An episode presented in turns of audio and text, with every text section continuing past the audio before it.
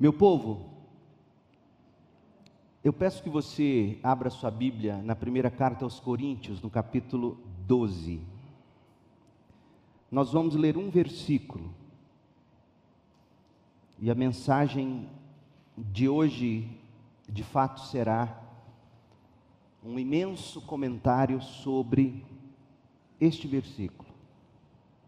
Nós não faremos hoje à noite, e na, na sequência que virá, nos próximos domingos à noite, Deus permitindo, o que habitualmente fazemos, que é expor um livro da Bíblia, um texto da Bíblia, e nós vamos trabalhar um tópico muito importante: a igreja. A igreja. E nesta noite eu quero pensar com vocês sobre igreja ser essencial. Igreja é essencial. Diz assim a palavra do Senhor: juntos, 1 Coríntios 12, 27. Juntos, todos vocês, juntos, todos vocês são o corpo de Cristo, juntos. E cada um é uma parte do corpo de Cristo. Esta é a palavra do Senhor.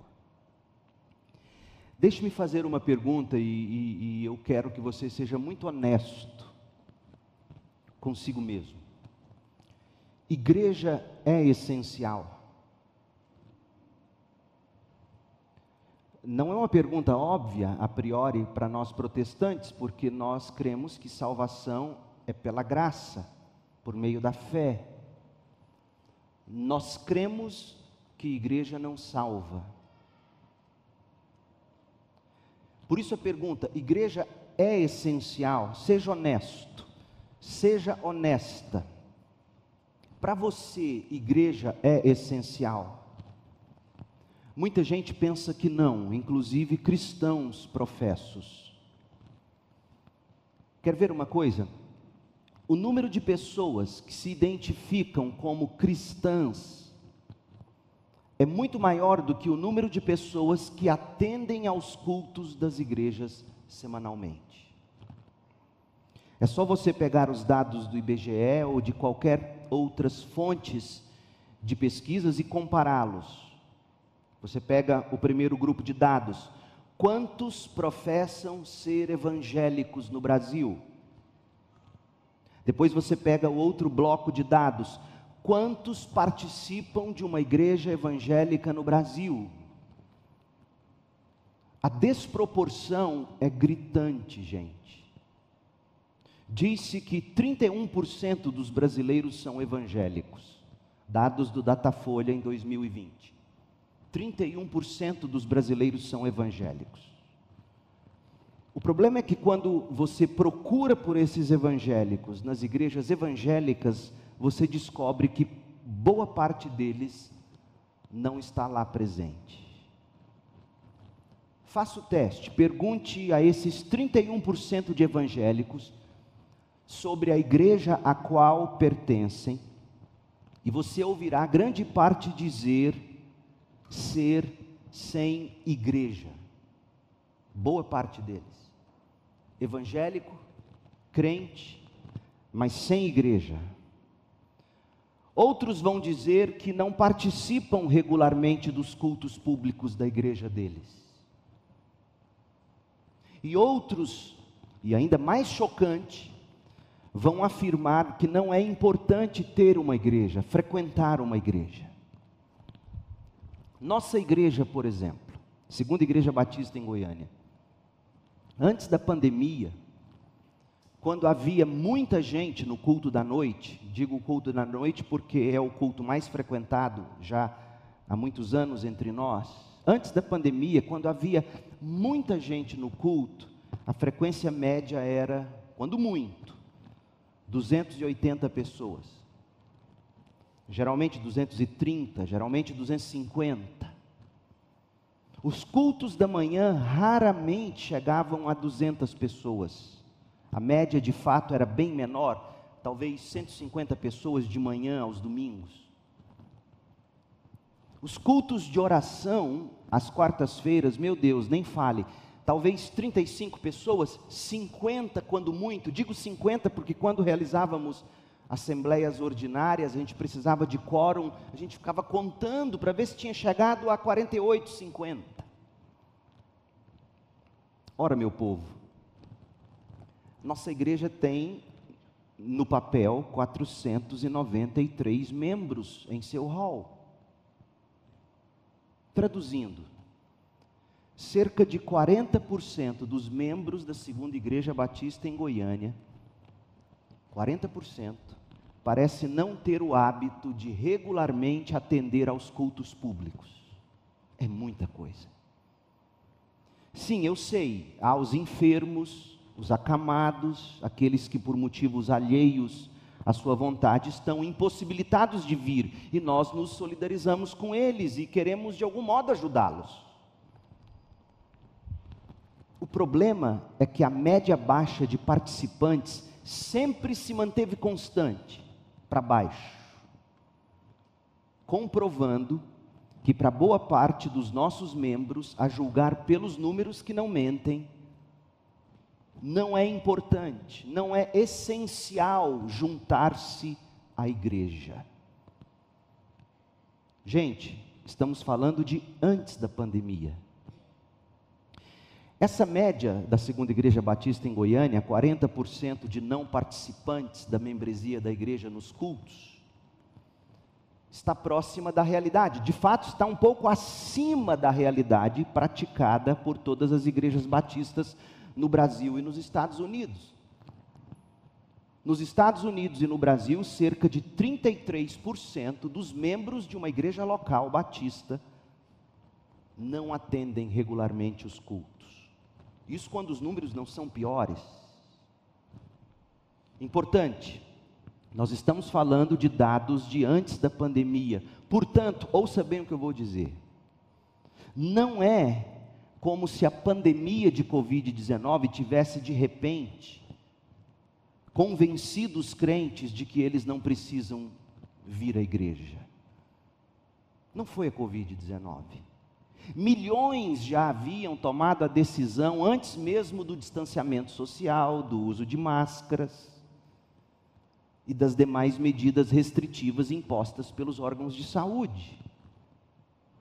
Com efeito, gente, o que a Covid-19 fez foi acelerar, acelerar a tendência de separação entre fé pessoal e a religião organizada.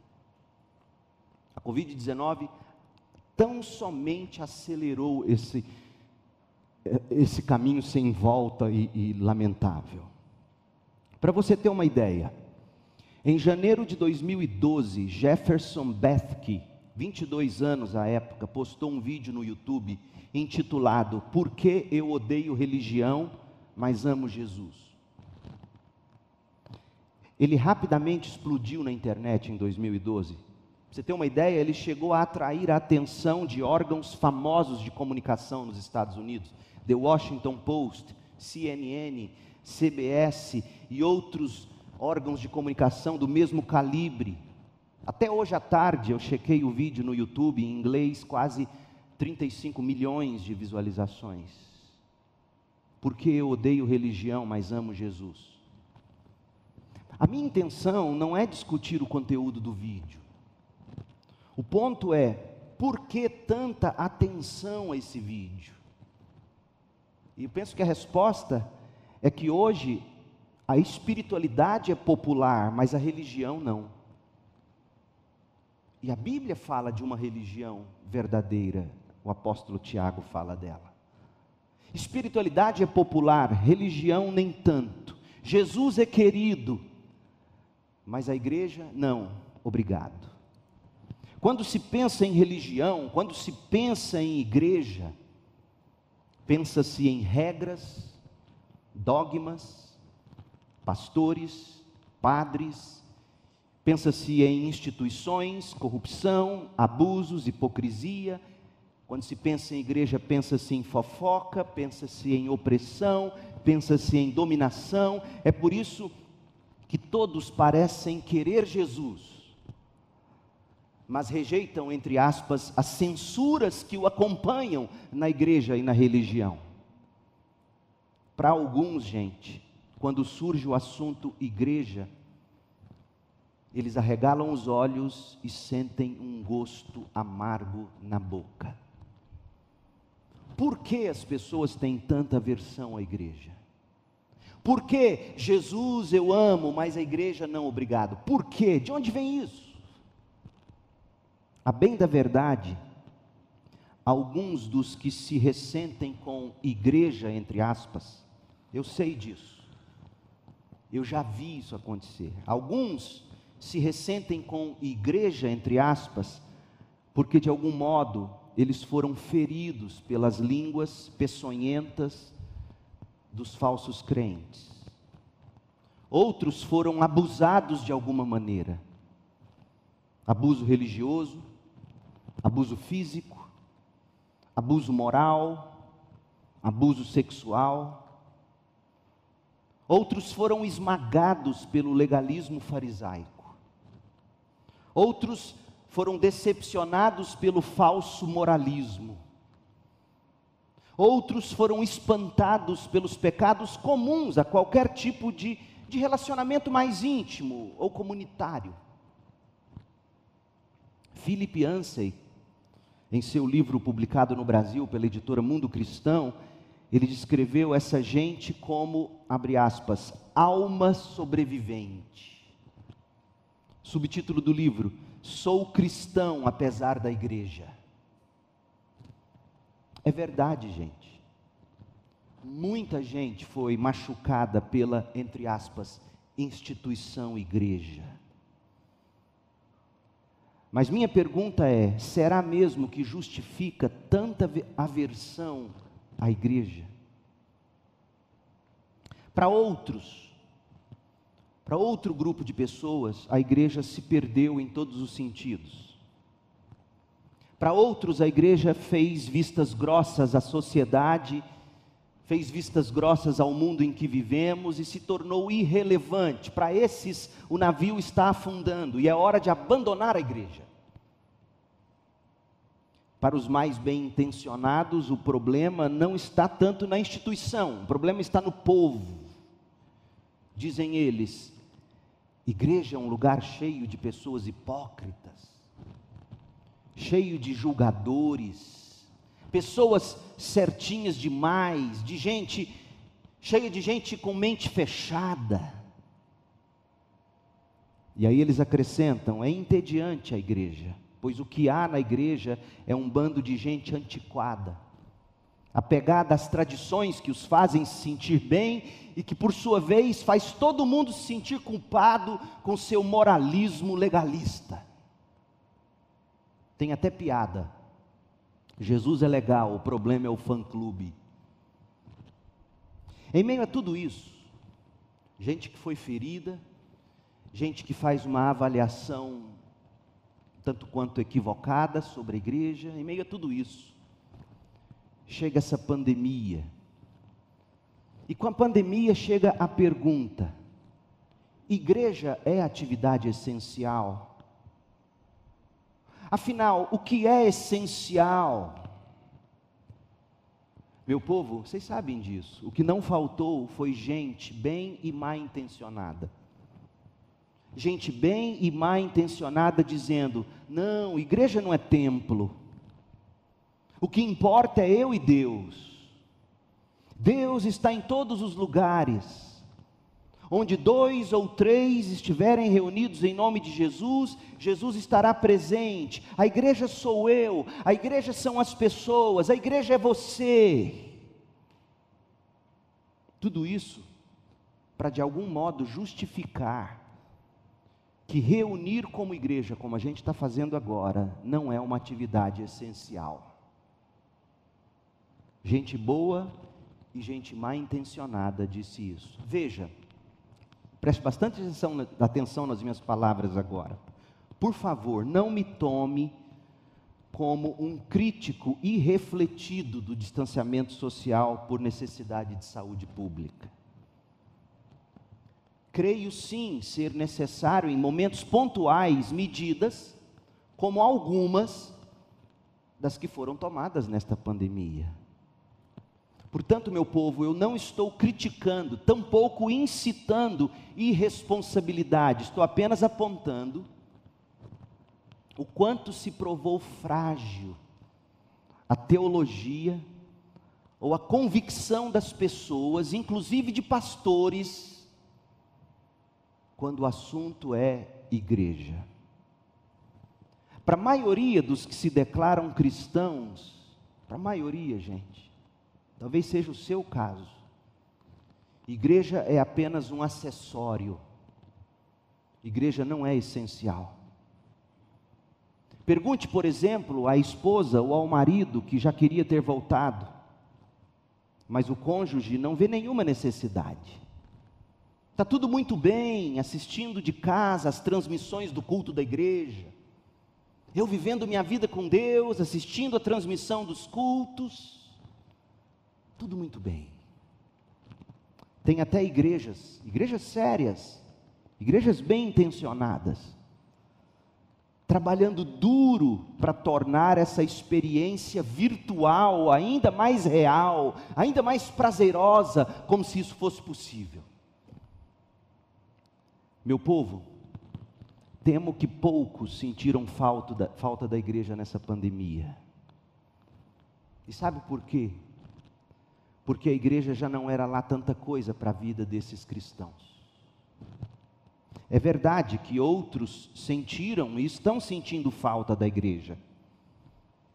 Mas eu me pergunto, será que não foi a falta dos programas ou das atividades que eles mais sentiram falta? Ou estão sentindo?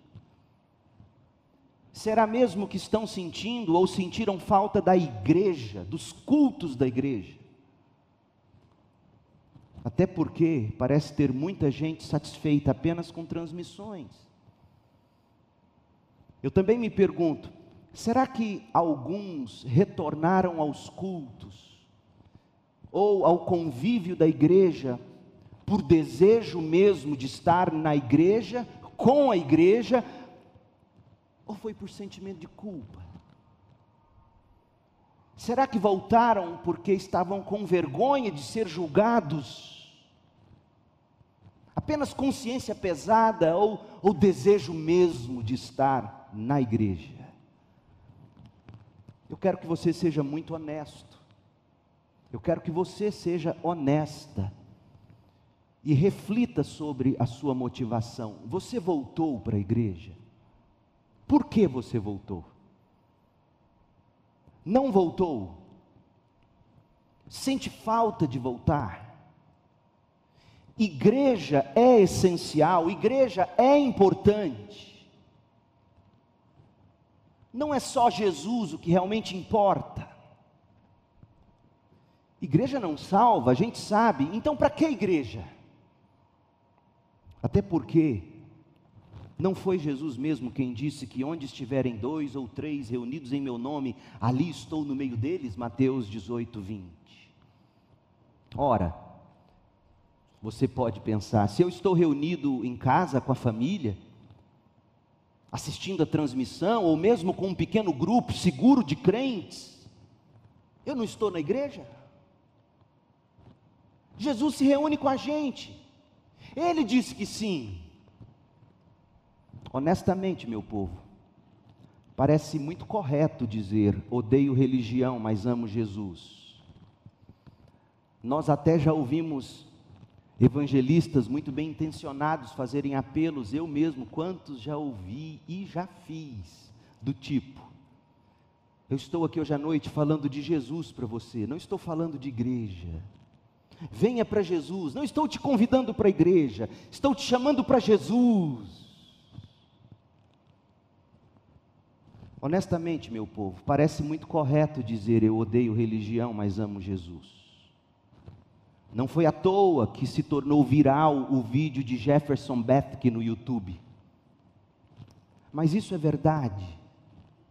Igreja é irrelevante, igreja não é essencial. A pergunta desta noite é a seguinte: os cristãos conseguem mesmo viver bem com Deus e sem igreja? Essa é a pergunta. É possível viver apenas de transmissões? É possível viver de podcasts acelerados duas vezes mais rápido para ouvir todo o conteúdo? Rapidinho e poder ouvir outro, e poder ouvir outro. É possível viver de vídeos no YouTube?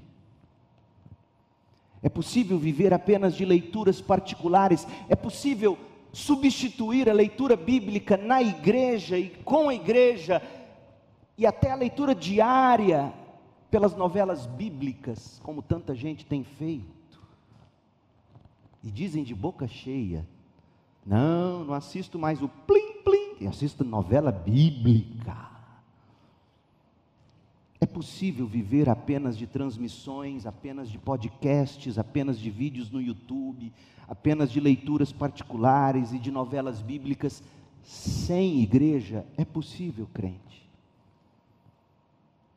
Para responder a essas perguntas, a gente precisa pensar cuidadosamente a respeito do que a Bíblia diz sobre a igreja pensar sobre a teologia da igreja, estudar um pouco de eclesiologia.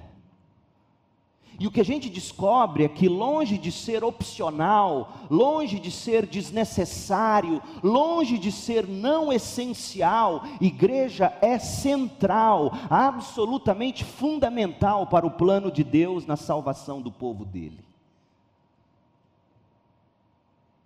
Você olha para o Novo Testamento, e você descobre que unir-se à igreja não é um convite, é um imperativo. E o convite, quando é feito, não é para você se juntar a uma igreja, é para você se submeter a ela. Está lá no Novo Testamento, de Mateus ao Apocalipse. Longe de ser algo reservado apenas para teólogos, pastores ou professores de seminários teológicos, a doutrina da igreja é importante para todos os cristãos, porque Deus mesmo deixou essa doutrina revelada nas Escrituras para o nosso bem e para a glória de Cristo. Doutrina da igreja, ou eclesiologia, é o que eu estou chamando de print da igreja. O print da igreja. O que é um print? Print é uma foto da tela do seu computador, do seu tablet, do seu celular. Print é a captura feita da imagem estampada no seu dispositivo eletrônico. Você faz um print para guardar essa imagem da tela, para usar essa imagem da tela, para compartilhar essa imagem da tela. Então, nós poderíamos dizer que eclesiologia, o estudo sobre a igreja, ou doutrina da igreja, é o print da igreja. É a imagem da igreja que a gente captura, que a gente extrai das páginas da Bíblia, do Gênesis ao Apocalipse, com aplicações para a atualidade. Então, nesta série de estudos que a gente inicia hoje, e que Deus permitindo nos tomará mais sete ou oito domingos, meu desejo é compartilhar com vocês um print da igreja a imagem de uma igreja bíblica em alta resolução. E o que nós visualizaremos nessa igreja, ou no print da igreja? Primeiro, nós vamos ver a essência da igreja bíblica. O que é uma igreja? Se alguém te perguntasse o que é uma igreja, biblicamente falando, você saberia responder tanto não sabe que você caça a igreja de acordo com o que você vai sentir bem. Você caça a igreja como quem caça uma prestadora de serviços para você. Você sabe dizer o que é uma igreja à luz da Bíblia? Honestamente, honestamente, você pode até considerar mudar de igreja, mas antes, você sabe o que é a igreja? Porque se você não sabe o que é igreja, é como você entrar num avião. Você entra no avião, o piloto, o piloto decola maravilhosamente bem. e antes de chegar no destino, você corre no banheiro que fica ali ao lado da cabine, e por acaso a, a porta da cabine do piloto está aberta, e você olha e vê que o piloto está lá folheando um livro, todo afobado, e você preocupado, aeromoça, o que está acontecendo? Não fala nada não, mas o curso que ele fez só explicava como decolar, ele não sabe aterrissar.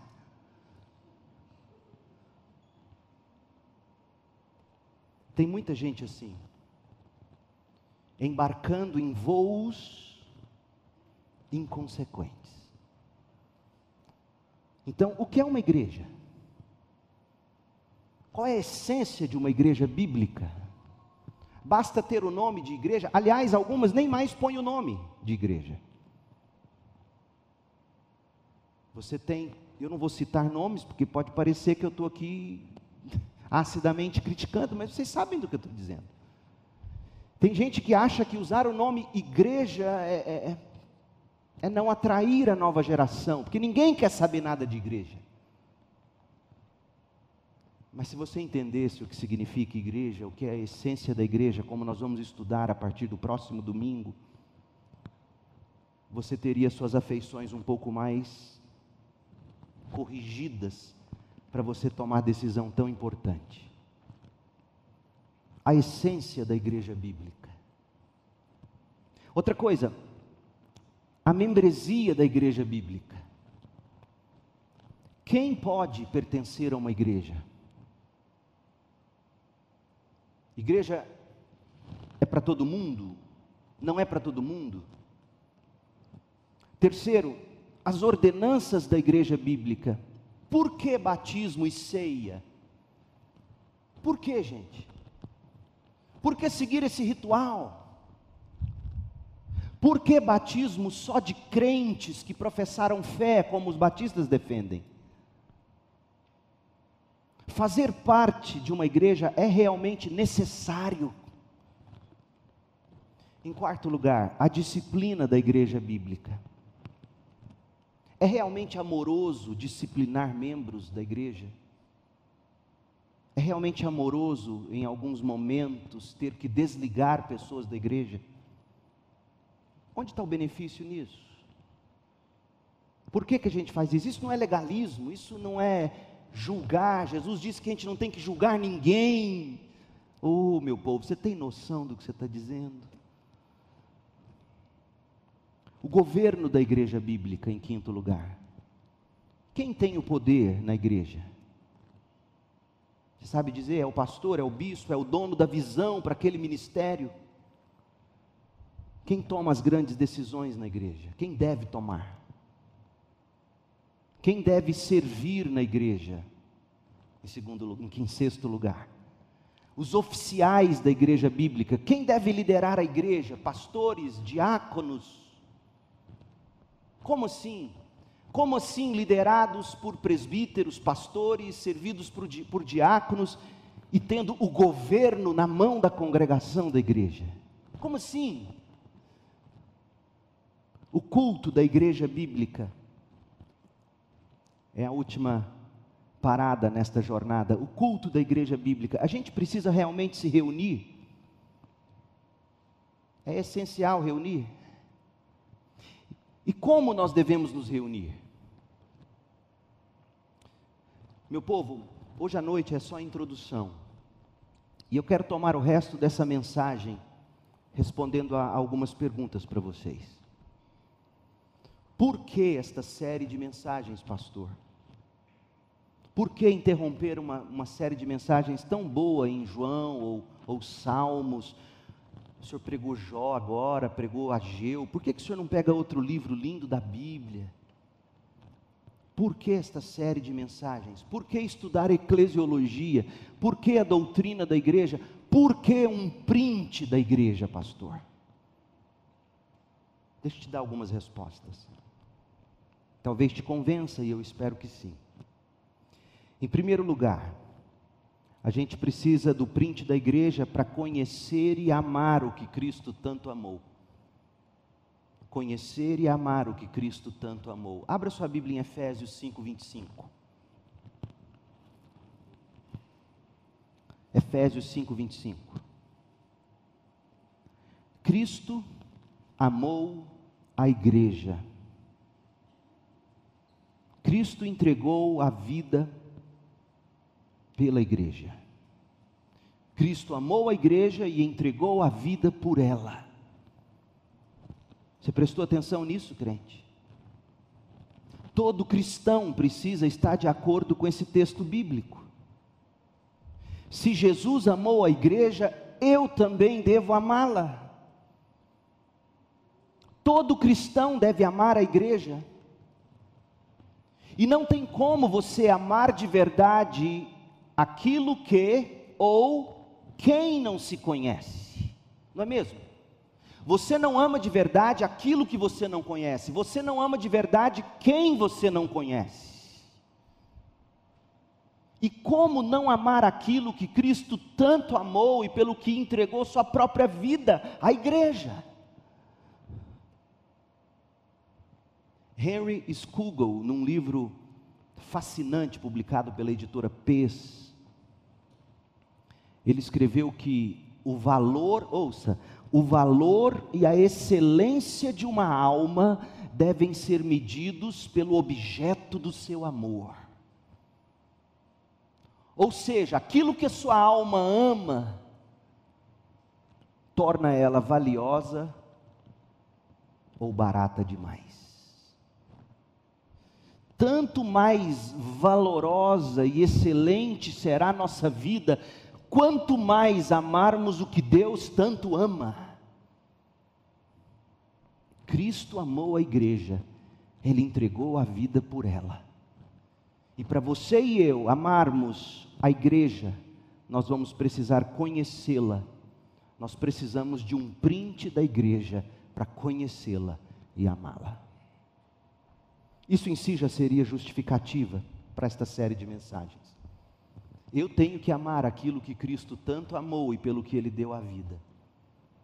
Mas eu só vou conseguir amar se eu conhecer de fato essa igreja. Mas tem mais, segundo, um print da igreja. Por quê? Para saber exibir com propriedade o Evangelho. Efésios 5, 25. Veja comigo. Efésios 5, 25 e 27. Cristo amou a igreja, ele entregou a vida por ela, a fim de. Qual é o propósito da morte de Cristo? A fim de tornar a igreja santa, purificando-a ao lavá-la com água por meio da palavra Assim o fez para apresentá-la a si mesmo como igreja gloriosa, sem mancha, ruga ou qualquer outro defeito, mas santa e sem culpa. A igreja é o fruto da obra redentora de Cristo. A igreja é o produto do Evangelho. A igreja é a manifestação visível, ouça crentes, a segunda igreja batista em Goiânia é uma das vitrines do que o evangelho faz na vida das pessoas e o que o mundo enxerga quando olha para essa vitrine, chamada CIB em Goiânia. Tem gente que acha que o cristão é definido sem qualquer comunhão com a igreja. E, e no Novo Testamento não existe cristão sem igreja. Olha no que consiste a sua reconciliação com Deus, Efésios 2,16. Olha no que consiste, olha como se dá, olhe o efeito da sua reconciliação com Deus por meio de Jesus Cristo. Efésios 2,16. Assim, Ele, Cristo, os reconciliou com Deus em um só corpo, a igreja. Ou seja, na concepção apostólica, na concepção de Paulo, não existe reconciliação com Deus se não houve reconciliação com a igreja, e daí você já deduz como alguém pode se dizer cristão sem igreja. Porque exatamente o que faz pessoas se afastarem da igreja é aquilo que Paulo está dizendo que o Evangelho faz. Por que, que pessoas geralmente se afastam da igreja? Por não querer conviver com crentes. E Paulo está dizendo: a minha reconciliação com Deus, a sua reconciliação com Deus, se deu em um só corpo a igreja, por meio de sua morte na cruz, eliminando a inimizade que havia entre eles. Como é que alguém pode se dizer cristão se sabe que lá no fundo ainda há inimizade contra aquele povinho daquela igreja? Então, você precisa do print da igreja para saber exibir com propriedade o evangelho. Ou seja, para entender que a sua vida na igreja local reflete para o mundo o que o Evangelho fez com você, reconciliando você com Deus e uns com os outros. Na família, na sua família de sangue, quando você briga com o irmão, com... você vira a cara para ele e diz: Nunca mais eu piso na sua casa e você, por favor, não venha mais na minha. Na igreja não dá para ser assim. Porque todo domingo, todo domingo a gente senta nos mesmos bancos. Pelo menos uma vez por mês a gente come da mesma mesa. Por isso que para muita gente é difícil lidar com a igreja, porque de fato eu chego e ouso a dizer: será que houve mesmo reconciliação com Deus? Olha o que Mark Dever diz: a igreja deve ser a manifestação do Evangelho. A igreja é o que evangelho parece quando manifestado na vida das pessoas. Remova a igreja e assim você remove a manifestação visível do evangelho no mundo. Isso é muito forte. Remova a igreja e assim você remove a manifestação visível do evangelho no mundo. Os cristãos na igreja ou nas igrejas são chamados a praticar evangelização de exibição, e o mundo testemunhará que o reino de Deus começou numa comunidade de pessoas feitas à imagem de Deus e nascidas de novo pelo Espírito Santo. Os cristãos não apenas como indivíduos, mas também como povo de Deus reunido em igrejas, os cristãos são o retrato mais claro que o mundo vê de quem Deus é e de qual é a sua vontade para eles. Jesus disse em João 13:35, seu amor uns pelos outros provará ao mundo que são meus discípulos.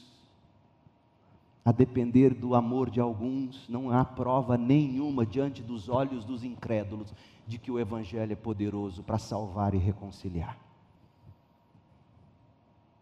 E Paulo afirmou, continua Dever, o plano de Deus era mostrar a todos os governantes e autoridades nos domínios celestiais, por meio da igreja, mostrar aos domínios celestiais, por meio da igreja, as muitas formas da sabedoria divina. Esse era seu propósito eterno que ele realizou por meio de Cristo Jesus, nosso Senhor.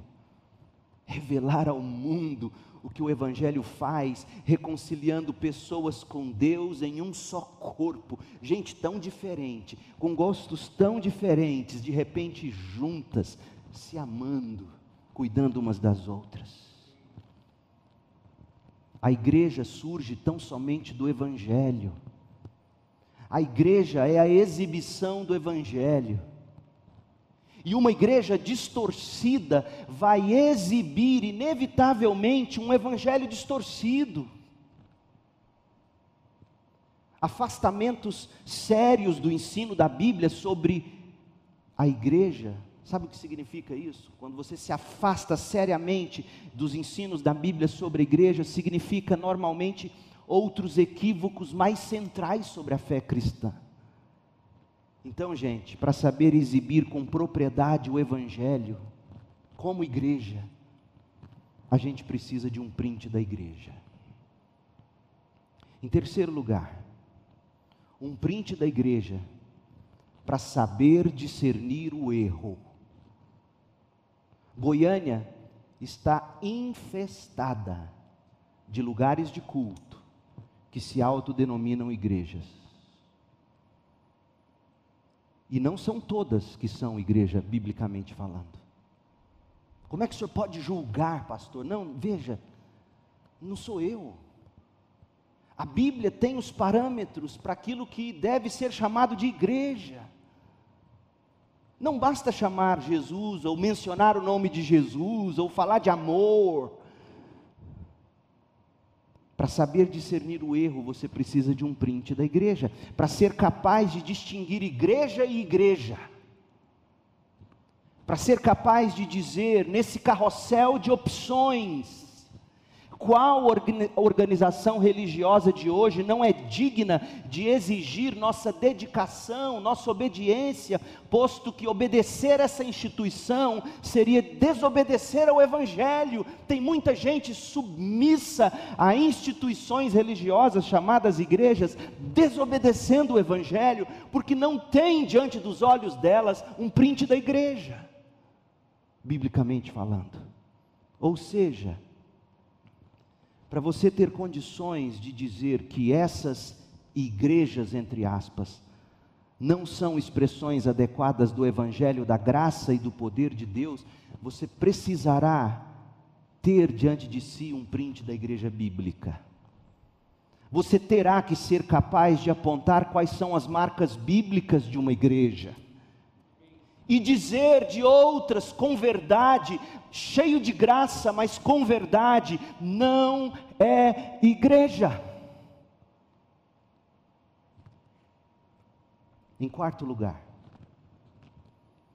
você precisa de um print da igreja para saber qual é o papel da igreja bíblica na espiritualidade cristã.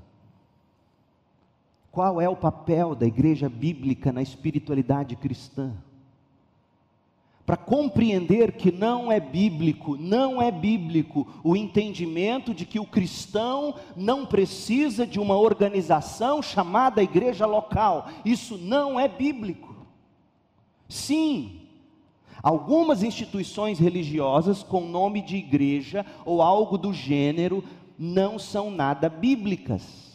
Eu sei, mas daí argumentar que a verdadeira igreja não é de modo algum institucional e, portanto, o cristão não precisa de igreja, não é bíblico. Está claro isso? Não é porque existem igrejas que não são bíblicas e que deformam o evangelho, que alguém já cansado de tanto apanhar dessas igrejas diz: não, chega a igreja verdadeira não é institucional. Não é bíblico dizer isso. A espiritualidade cristã é dependente da igreja local. Eu já disse isso aqui e vou repetir. Eu desafio você a ler o Novo Testamento e ver se você sobreviveria se você não estivesse numa igreja local. Eu vou te dar uma prova. Se você não fosse membro da igreja em Éfeso, você não saberia o conteúdo da carta aos Efésios. Não tinha transmissão, não tinha podcast, ou você estava sentado no culto no dia que a carta de Paulo chegou e a carta foi lida para a igreja em Éfeso, ou você não teria a carta aos Efésios. Filipenses, Colossenses, Tessalonicenses, Coríntios, Nenhuma carta do Novo Testamento foi endereçado em box para algum crente. Nenhuma carta chegou no privado. Timóteo chegou, Tito chegou, Filemão chegou, mas os três estavam envolvidos com questões de igreja. No Novo Testamento, você não receberia a palavra de Deus se você não estivesse numa igreja. Dorme com essa crente. E por que que agora de repente Deus mudou o plano? Leia o Novo Testamento e você vai ver que você, para exercer sua espiritualidade cristã, você depende de uma igreja. Você se submete a essa igreja. Paulo diz isso aos Efésios: submetam-se uns aos outros. Isso é prova de ser cheio do Espírito. Submetam-se uns aos outros na comunhão da igreja. Receba a palavra de Deus do púlpito da igreja, do ensino da igreja. Reparta, reverbere a palavra de Deus uns na vida dos outros, no decorrer da semana, nos discipulados, nos pequenos grupos, na comunhão um a um. Vivam a espiritualidade cristã é dependente da igreja local. Em amor, mas eu vou dizer a você, um cristão sem igreja é um cristão com problemas. Um cristão sem igreja é um cristão com problemas. A espiritualidade cristã é igreja dependente. Deus nos fez assim, por isso você precisa do print da igreja, para você entender que no plano eterno de Deus, a sua salvação, a sua santificação, sem a qual você não verá o Senhor, passa pela comunhão fortalecedora de uma igreja local. A igreja não te salva, mas eu diria, é muito difícil, se não quase impossível, chegar no céu sem a santificação que vem através de relacionamentos que vão santificando uns aos outros na palavra, no espírito. Então você precisa de um print da igreja para saber qual é o papel da igreja na espiritualidade cristã. Em quinto lugar, você precisa de um print da igreja para curar as suas feridas em igreja. Você precisa de um print da igreja para curar os que foram feridos e para convencer os vacilantes da necessidade de igreja local. Gente, muita gente foi ferida em contextos que, apesar do nome, não eram biblicamente falando igrejas. Então, muita gente foi ferido naquilo que eles julgam ser igreja, mas nunca foi igreja. E quando você descobre isso, não era igreja. Seu amor volta então eu preciso de uma igreja bíblica. Portanto, a dor de muitos pode não ter sido causada por igrejas, mas por aquilo que deram o nome de igreja, mas não é biblicamente falando igreja. A dor foi causada por homens que se autodenominaram pastores, mas nunca foram, são lobos em pele de cordeiro, e a Bíblia diz que, que o mundo ficaria infestado disso. A dor não foi causada por igrejas ou por crentes, a dor foi causada por falsas igrejas e até por falsos crentes. A decepção, portanto, não foi com a igreja, a decepção foi com falsas igrejas. Mas como saber? Como saber? Apenas se você tiver um print da igreja bíblica diante dos olhos para se comparar e se chegar às conclusões que vão ser terapêuticas para você, curadoras. Eu não estava em uma igreja, eu estava num, num holding, numa holding, numa empresa, numa pirâmide gospel. Mas eu não estava numa igreja. Tinha o um nome, mas não era. Denorex. Tem muita igreja que tinha que ter coerência e chamar Igreja Denorex quem conhece Denorex? Meu Deus, outra ilustração. Denorex era um shampoo anti-caspa. Na época do Júlio, Moisés usava muito Denorex. E o bicho ardia na cabeça, gelava, e minha mãe tacava aquele Denorex na minha cabeça, tinha cheiro de remédio, de criolina, sei lá que era.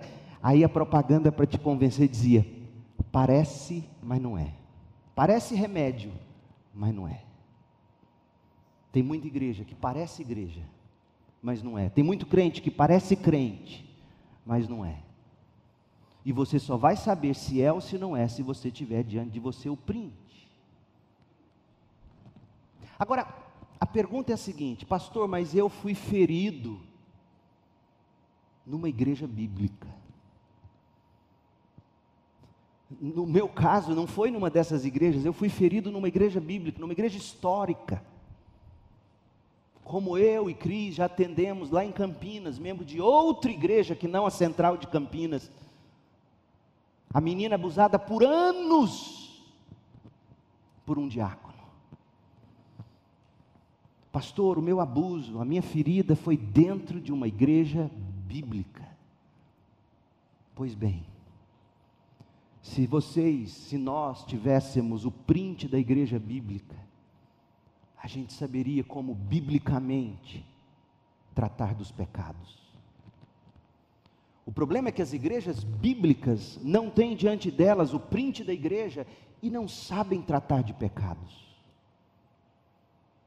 E aí a gente vai acumulando uma pilha de cínicos aqui, uma pilha de hipócritas ali, uma pilha de fofoqueiros ali, uma pilha de adúlteros aqui, abusadores de lá.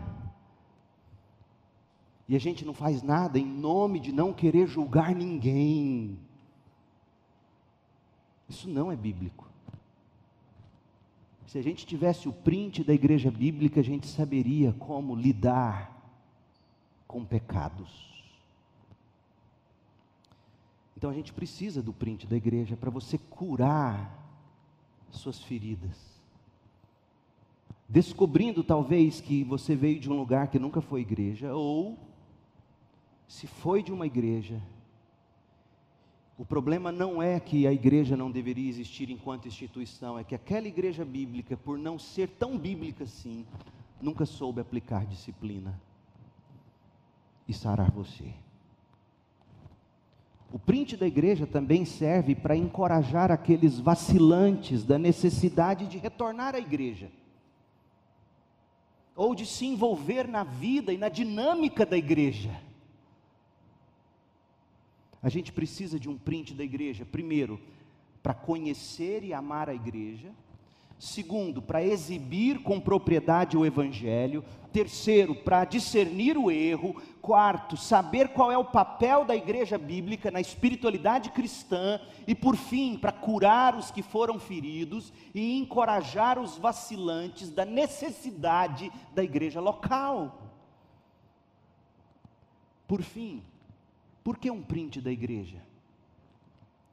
Mark Dever foi preciso ao descrever por que os protestantes evangélicos, que enfatizam a salvação somente pela fé, nós enfatizamos a salvação somente pela fé, mas nós não deveríamos ver pouca utilidade para a igreja, e menos ainda para a doutrina da igreja, para o print da igreja que nós estamos tirando das Escrituras.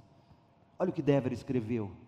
Isso não deveria ser assim, ou seja, menosprezar o estudo sobre a igreja. Não deveria ser assim, como disse John Stott, a igreja está no próprio âmago do propósito eterno de Deus. Ela não é uma ideia divina posterior, não é uma, um acidente de história.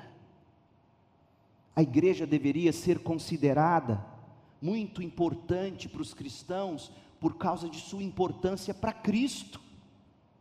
Cristo fundou a igreja, Cristo comprou a igreja com seu sangue, Cristo se identifica intimamente com a igreja, a igreja é o corpo de Cristo, a habitação do Espírito de Cristo e o principal instrumento para glorificar a Deus no mundo. Finalmente, a igreja é um instrumento de Deus para levar o Evangelho às nações e lhe trazer uma grande hoste de pessoas redimidas. Segundo Igreja Batista em Goiânia, igreja é essencial.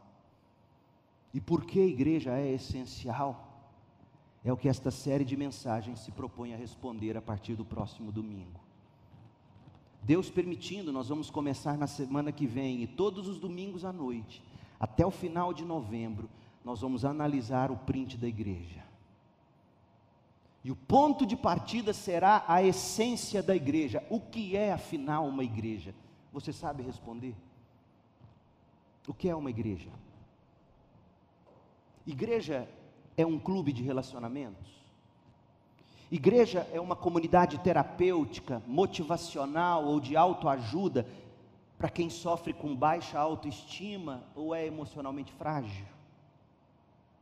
Igreja é um grupo de ação política para reformas sociais ou endireitamento nacional?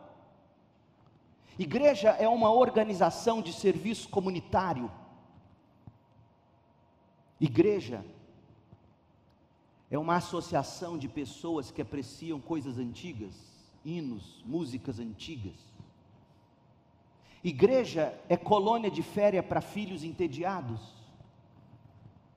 Igreja é colônia de férias para adolescentes que precisam ser ocupados e jovens que necessitam ter algo para fazer. Igreja é agência de relacionamentos para solteiros é ponto de encontro.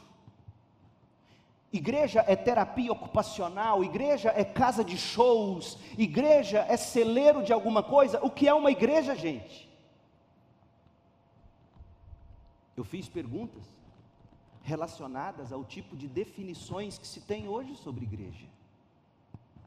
E para ajudar você a redescobrir a igreja, ou mesmo descobrir o que é igreja, e por que vir à igreja? Você vai precisar se lembrar do que você não consegue enxergar a olhos nus, nem eu.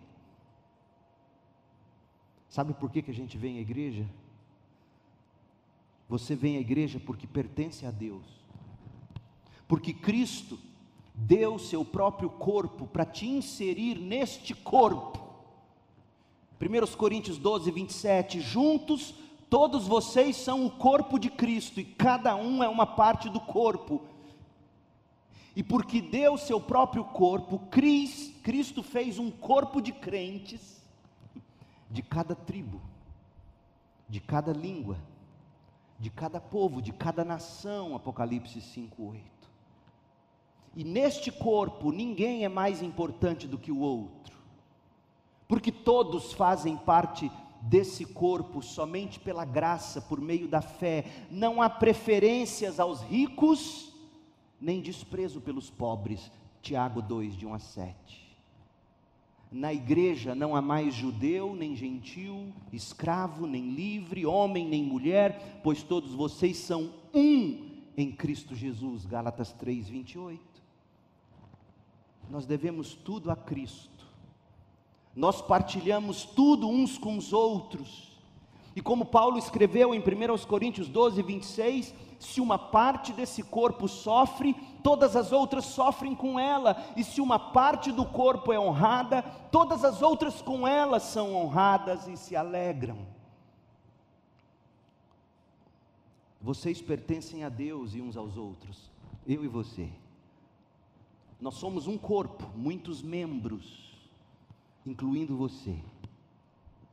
Eu sei, gente, é verdade que você tem muitos motivos para não querer nada com a igreja, pode ser o seu caso, eu sei que há, em alguns casos, mas há um motivo decisivo para você apreciar a igreja, porque por meio dessas pessoas,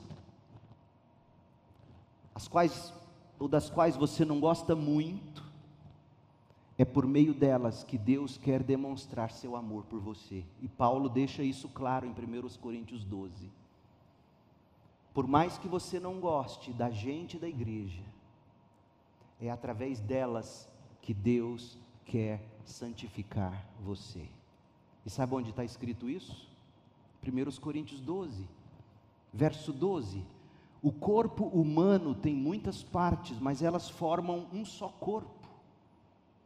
O mesmo acontece com relação a Cristo. Alguns de nós são judeus, alguns são gentios, alguns são escravos e alguns são livres, mas todos nós fomos batizados em um só corpo, pelo único Espírito, e todos recebemos o privilégio de beber do mesmo Espírito. Cabe aqui o testemunho de Jonathan Lehman, quando ele se converteu a Cristo e passou a integrar o corpo de Cristo na Igreja Batista em Capitol Hill, em Washington, nos Estados Unidos. Igreja em que Mark Dever é pastor. Deixa eu ler para vocês um pequeno testemunho dele. Um homem inteligentíssimo, intelectual. Chegou em Washington para trabalhar como editor de uma grande revista de nível nacional nos Estados Unidos. E de repente começou a frequentar a igreja do Mark Dever, a igreja batista do Capitólio. Ele diz assim: ele, em primeiro lugar, ele disse que ele ficou admirado com a pregação do Mark Dever. Contudo, esse tipo de pregação não foi a única coisa que o Espírito Santo usou para me atrair para aquela igreja. Ouça isso aqui, gente. Isso aqui é muito importante. Ele define com o exemplo dele o que uma igreja deve ser uns para os outros. A igreja, além da pregação, também usou as pessoas. Um homem chamado Den me convidou para participar todos os sábados de manhã do café da manhã e do estudo sobre Isaías com a família dele.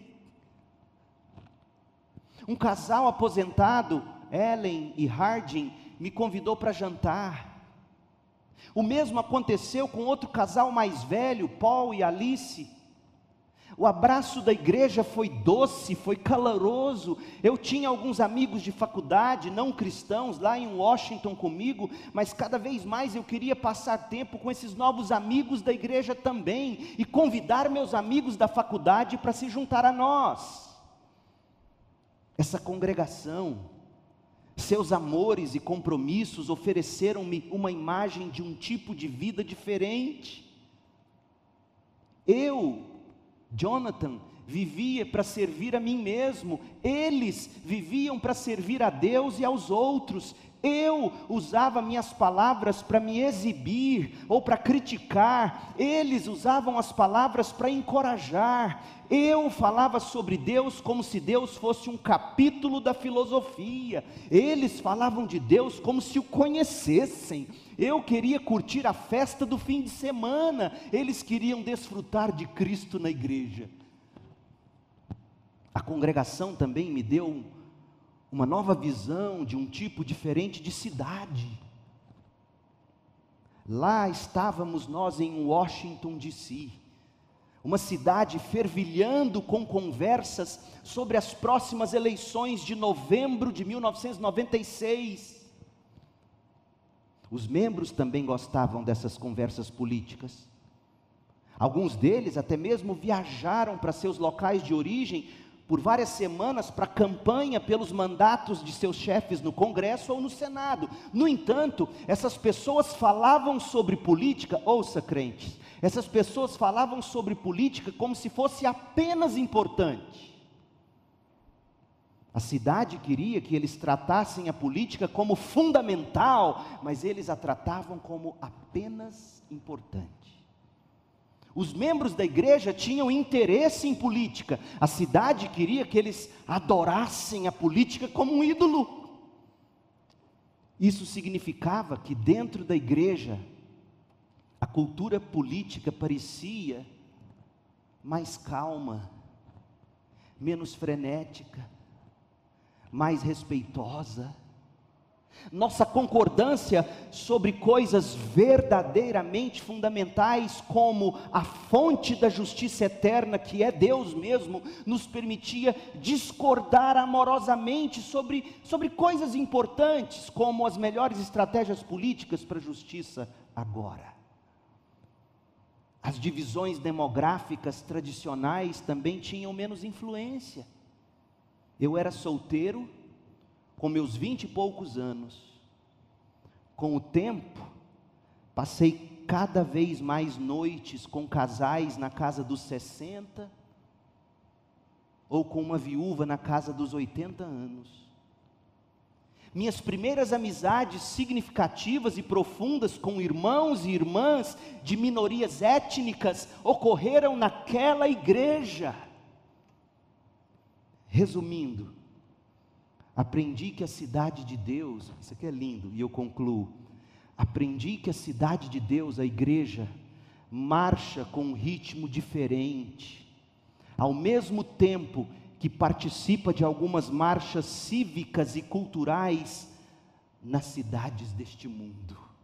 Oh, meu povo, essa é a prática, é a aplicação do que se lê em 1 Coríntios 12, 13 Alguns de nós são judeus, alguns são gentios, alguns são escravos, alguns são livres, mas todos nós fomos batizados em um só corpo, pelo único Espírito, e todos recebemos o privilégio de beber do mesmo Espírito.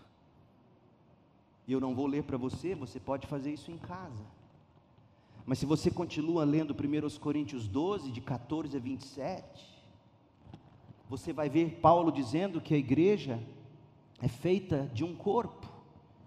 E o corpo não tem só mão, e o corpo não tem só pé, e o corpo não tem só olhos, o corpo é o corpo.